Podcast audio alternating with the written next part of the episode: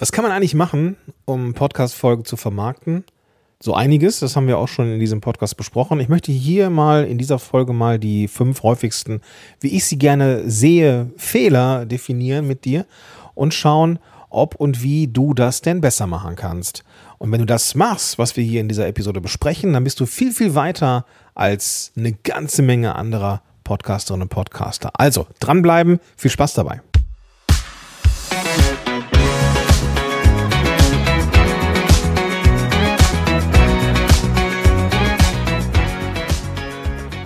Willkommen zurück zu einer neuen Episode von Power to the Podcast. Ich bin Gordon Schönwelder, ich bin Podcast Coach und hier bei Prodigy verantwortlich für diesen Podcast und freue mich, dass du auch wieder in dieser Episode am Start bist. Ja, das gute alte Thema Vermarktung ist ja, ja zwangsläufig eng gekoppelt mit dem Thema Reichweite. Und natürlich wollen wir alle mehr davon. Wir wollen mehr Reichweite. Gleichzeitig ist es für viele aber so, dass diese ganze Vermarktungskiste so ein bisschen stiefkindlich behandelt wird. Das Aufnehmen und Konzipieren und Erstellen und Schneiden und Schnibbeln und Bessermachen von Podcast-Episoden, das macht uns in der Regel Spaß. Zumindest mehr Spaß als all das, was danach kommt. Und ganz ehrlich, ich kenne das auch. Wenn ich eine Podcast-Folge aufgenommen habe, dann finde ich das super dann habe ich die da, dann wird die entweder von mir oder von jemandem aus dem Team geschnitten und dann weiß ich, die kommt dann bald, dann freue ich mich, alles cool. Was ich überhaupt nicht gerne mache, ist diese ganze Vermarktungskiste dahinter, denn ich möchte mich eigentlich lieber mit neuem Content beschäftigen, aber das ist nicht der Weg, wie wir als Mandalorianer sagen. Gruß geht raus an alle Star Wars-Fans. Also, fünf Dinge, die ich bei mir selber, bei meinen Klientinnen und Klienten, aber natürlich auch überall anders immer mal wieder sehe, möchte ich mit dir hier mal aufdröseln. Damit möchte ich mir auch an die eigene Nase fassen, mich nochmal selber erinnern, es doch bitte besser zu machen. Und deswegen lass uns gar nicht viel Zeit verlieren und reinsteigen in das Thema heute. Und das erste Thema habe ich schon so angeschnitten, nämlich Episoden allein reichen nicht aus. Haben wir auch schon drüber gesprochen, wenn du eine Folge rausbringst, ist die Arbeit noch nicht getan diese Podcast-Folge will noch vermarktet werden, diese Podcast-Folge will noch in die Welt raus, will neue und soll neue Menschen erreichen, die dann auf deinen Podcast aufmerksam werden, damit du über diesen Weg neue Zuhörerinnen und Zuhörer generierst. Denn ohne Wachstum deines Podcasts wird der Erfolg vermutlich nicht der sein, den du haben möchtest. Denn ganz ehrlich, ich meine, das ist eine Binse. Natürlich wollen wir mehr Menschen erreichen mit dem, was wir so den lieben langen Tag tun. Und da geht es darum, dass wir brutto, netto mehr Menschen auf unseren Podcast aufmerksam machen und neue Abonnenten und Abonnentinnen gewinnen, als welche abspringen. Und dieser Brutto-Netto-Vergleich sollte bestenfalls positiv sein, dass also mehr Menschen dazukommen und du dann in deinen Downloads eine Kurve nach oben bemerkst, beziehungsweise auch eine Verbesserung der Downloads beziehungsweise durchschnittlichen Hörer pro Episode. Denn die Downloads selber sind ja nicht alles, denn du willst ja auch wissen, wie viele Hörer und Hörerinnen hast du. Und ja, wir haben da auch bei Podigy so eine Zahl, die die aktuellen Abonnenten und Abonnentinnen zeigt, aber das ist eine aggregierte Zahl. Was ich machen würde und was ich auch tue, ist, dass ich meine Assistentin angewiesen habe, mir bitte eine Excel-Liste fortzuführen, die nämlich folgendermaßen aussieht. Nach jeder Episode möchte ich nach sechs Wochen eine Zahl wissen, wie viel Downloads hatte denn diese Folge nach sechs Wochen. Warum ist das wichtig? Nach sechs Wochen ist es so, dass die meisten Menschen den Podcast gehört haben oder die Episode gehört haben. Und diese Zahl ist dann die absolute Zahl, die auch für Vermarkter eine Rolle spielt, die dann schon mal fragen, hey, wie viel Downloads hatten die Episode nach sechs Wochen? Das ist dann eben dieser Richtwert, wo dann auch der Tausender Kontaktpreis entsprechend berechnet wird. Aber das ist ein anderes Thema. Mir ist es wichtig, dass diese Zahl größer wird. Und mir ist auch wichtig, dass wenn ich die absolute Zahl an Downloads nehme und die absolute Zahl an Episoden, also die Episoden, Quatsch, die Downloads insgesamt durch die Menge an Episodenteile, dass diese Zahl auch größer wird. Denn das zeigt mir, dass offensichtlich mehr Menschen da Interesse haben, völlig unabhängig von der Menge an Episoden pro Monat. Denn du kannst natürlich mehr Episoden im Monat machen, hast natürlich mehr Downloads in diesem Monat, aber das ist ja Augenwischerei, denn du bekommst ja nicht mehr Leute dazu. Und das ist eben der Punkt. Was viele sehen am Anfang, hey, ich habe Podcast-Folgen gemacht und dann habe ich Hörerinnen und Hörer bekommen. Also muss ich nichts anderes tun, als mehr Episoden machen. Manche sagen, ich gehe jetzt täglich raus und natürlich sieht man dann den Anstieg in den Downloads, aber es ist die gleiche Menge an Menschen, die einfach nur mehr runterladen.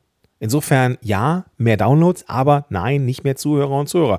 Das muss man eben ganz, ganz klar unterscheiden. Und deswegen ist der erste Punkt der Vermarktung oder der erste Fehler in der Vermarktung auf der, dass wir denken, ha, wir müssen eigentlich gar nicht woanders für den Podcast trommeln. Wir müssen einfach noch mehr Episoden machen. Das wird dafür sorgen, dass wir mehr Reichweite bekommen. Aber das wird so nicht passieren. Beziehungsweise, ich relativiere ein bisschen, wenn wir Episoden in die Welt bringen, die SEO-mäßig gut optimiert sind, also die irgendwie im Titel etwas haben, was gesucht wird, dann ist natürlich auch so, dass so eine Podcast-Episode von sich aus gefunden wird, aber darauf wollen wir uns nicht verlassen. Wir wollen aktiv dafür sorgen, dass mehr Menschen in Kontakt kommen mit dem Podcast. Und da ist natürlich Social Media eines der Punkte, die da eine Rolle spielen. Und deswegen ist es natürlich auch so, dass wir unsere Episoden da vermarkten können.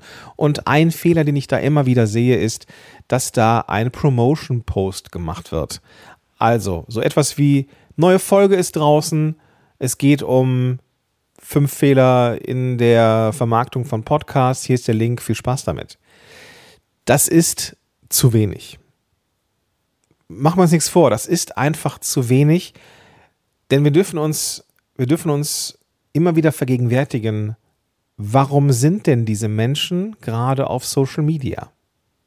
Warum sind die auf Facebook, auf Insta, auf LinkedIn? Weil sie da gerade sein wollen. Die haben da eine Intention gehabt, ich gehe jetzt durch mein Netzwerk oder ich scroll jetzt durch meinen Feed und dann bleibe ich nur da hängen, wo meine Aufmerksamkeit wirklich gestoppt wird. Dieser Scrollstopper den ich brauche, um Menschen davon abzuhalten, weiter zu scrollen. Und wenn ich da so eine so einen Einzeiler sehe, was mich da erwartet, und dann sehe ich da so einen Link. Nein, das wird die wenigsten hinterm Ofen hervorlocken, denn die sind ja gerade auf dieser Plattform, weil sie da sein wollen. Das muss schon ein, ein verdammt guter Trigger sein, den du da setzt, damit Menschen sagen, okay, ich beende hiermit meine Zeit auf Facebook gerade, navigiere rüber zu Spotify oder Apple Podcasts oder Google Podcasts oder wo auch immer, um mir dann 25, 30 Minuten irgendwas anzuhören. Die Wahrscheinlichkeit ist verdammt gering. Und deswegen würde ich solche Posts nicht machen. Stattdessen ist es wichtig, dass du jedem Post, wo du eine Podcast-Folge promotest, dass du da Fleisch an Knochen packst dass du nicht nur sagst, so, das sind die fünf Learnings aus dieser Folge, sondern dann tauch doch mal ein in eines von diesen Learnings. Geh mal in die Tiefe, dass du, dass die Menschen, die diesen Post sehen, sagen, geil, der war ja so an sich schon wertvoll. Ach ja, und da unten drunter steht, wenn ich mehr davon erfahren möchte, dann soll ich mir die Podcast-Folge 47 anhören. Cool, mache ich vielleicht beim nächsten Mal. Mache ich aber vielleicht auch jetzt. So, und jedes Mal, wenn du diese Folge, wenn du eine Folge rausbringst, machst du einen Post dazu, gibst diesen sagenumwobenen Mehrwert da, äh, dabei und irgendwann sind die Menschen so weit, in Anführungsstrichen, sturmreif geschossen, dass sie sagen, ist cool. Ich, ich finde die Posts cool, ich finde die Themen cool. Er oder sie hat einen Podcast, geil, ich navigiere mal zu meiner App und abonniere mal. Denn das ist ja das, was Podcast-Hörerinnen und Hörer machen. Die hören sich eine Folge an und sagen, geiler Scheiß, abonniere ich, will ich in Zukunft auch was von haben. Ja, also das ist dann nicht so unmittelbar, aber diese Strategie, einen Post zu machen, der Nutzen bringt, der in sich schon ein guter Social Media Post ist und am Ende auf die Podcast-Folge referiert, das führt über kurz oder lang, wenn du richtig positioniert bist, zu mehr Hörerinnen und Hörern mit deinem Podcast. Und nochmal, Social Media Marketing, Content Marketing, das ist alles Marathon. Aber wenn du einmal läufst mit dem Thema, wenn du einmal draußen bist mit dem Thema, wenn du einmal Traktion hast, wenn der Zug einmal in Bewegung ist, dann kriegst du ihn nur sehr schwer gestoppt. Ganz ehrlich, ich glaube, ich als Unternehmer hätte Corona nicht so gut durchlebt, also rein unternehmerisch jetzt, kohlemäßig, wenn ich contentseitig nicht so aufgestellt gewesen wäre. Auf einmal brach alles weg. Die Facebook-Ads wurden sauteuer, weil auf einmal alle irgendwie auf Ads und keine Ahnung was. Aber ich hatte diese Fanbase, ich hatte diese Reichweite oder habe diese Reichweite im Netz und das sorgte dafür, dass ich immer Kundinnen und Kunden hatte, mit denen ich arbeiten konnte. Ganz wichtig, Content Marketing funktioniert, Podcast funktioniert. Funktioniert es für dich nicht, bist du unzufrieden mit den Ergebnissen, liegt es nicht am Format, sondern an irgendetwas Strategischem. Das ist immer so. Also von daher, alles cool mit deinem Podcast. Vielleicht liegt irgendwas drumherum, ist irgendwas im Argen. Kommen wir zum dritten Punkt, den ich dir mitgebracht habe, den ich auch leider immer mal wieder sehe, ist, dass ich ein Newsletter bekomme von irgendwem, den ich cool finde oder die ich cool finde, habe mich da vielleicht mal für irgendein Freebie, already known as 0-Euro-Produkt eingetragen und bekomme dann Informationen, die mich mal mehr, mal weniger interessieren. Ich öffne diese Mails, lese es durch, mach mal vielleicht irgendwas, vielleicht kaufe ich auch irgendwas, keine Ahnung. Also das, was man so tut. Das Ding ist, dass ich immer mal wieder auch so E-Mails bekomme, wo es darum geht, eine neue Podcast-Episode zu promoten. Entschuldigung, Podcast-Episode zu promoten. Dann ist es so ein 100 Wörter vielleicht Text, der die Podcast-Folge in Szene setzt und den Call to Action hat, hier hört ihr das mal an. Auch wieder so ähnlich wie in Social Media, relativ knapp. Und dann soll ich mir das anhören. Das Ding ist, wenn der Podcast geiler Scheiß ist, dann habe ich den eh schon abonniert. Und dann ist diese E-Mail für mich völlig irrelevant, weil ich ja schon abonniert habe. Das bedeutet, ich werde in Zukunft wahrscheinlich diese E-Mails weniger häufig öffnen. Und wenn ich mein Gehirn einmal trainiert habe, diese E-Mails vom Peter nicht mehr zu öffnen, dann ist das Deabonnieren von Peters Newsletter oder Verteiler oder keine Ahnung was viel näher gerückt. Und das ist schade. Die Menschen haben abonniert, warum soll ich denen jetzt noch ein Newsletter, Newsletter schicken? Sagst du vielleicht, ja, Moment, du hast aber auch vielleicht neue Abonnenten und Abonnentinnen, die den Podcast noch nicht kennen. Und das ist verdammt richtig. Aber der Kontakt mit deinen Abonnentinnen und Abonnenten, mit deinem, äh, mit deinem Podcast passiert oder sollte viel früher passieren. Gerne schon auf der Danke-Seite. Hey, geil, dass du dich eingetragen hast. Ich freue mich auf dich, dass du hier bist und ich habe Spaß, dass ich dir jetzt auch E-Mails schreiben darf. Bis es soweit ist, kennst du schon meinen Podcast? Hier ist der Link. Das ist der Punkt, wo die Leute zum ersten Mal in Kontakt kommen mit deinem Podcast.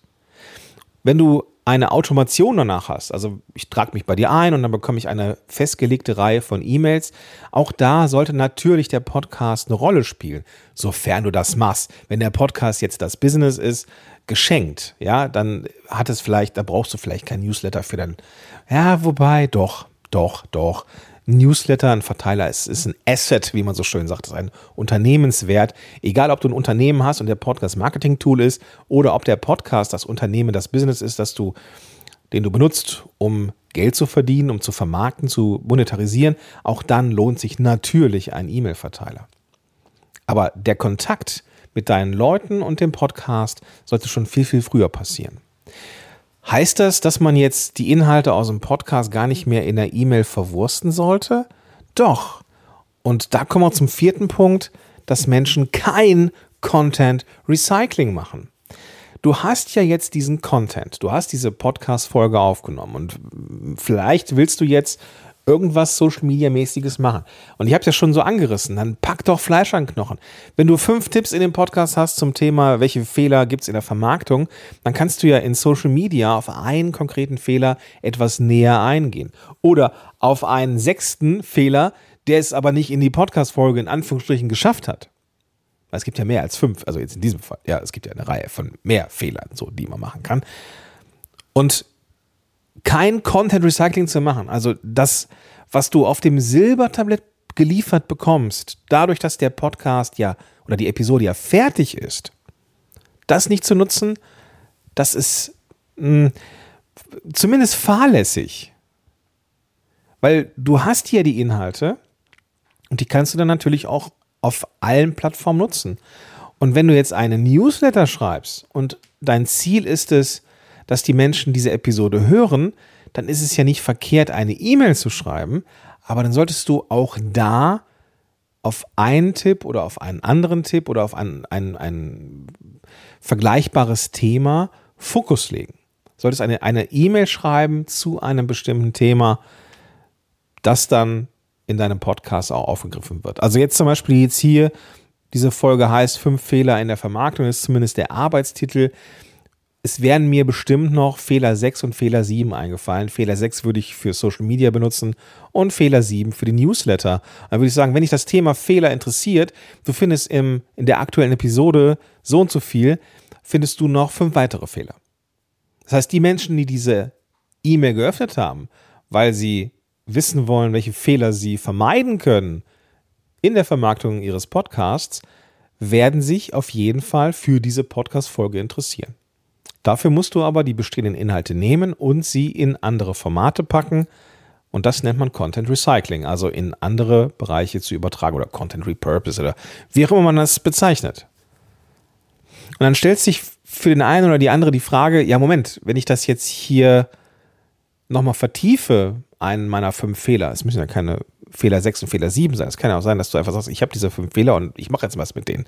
Dann kannst du ja trotzdem Fehler 1 und Fehler 2 jeweils noch mal ein bisschen aufdröseln und dann ist halt Fehler 3, 4, 5 das, was dann den Podcast, was dann neu ist.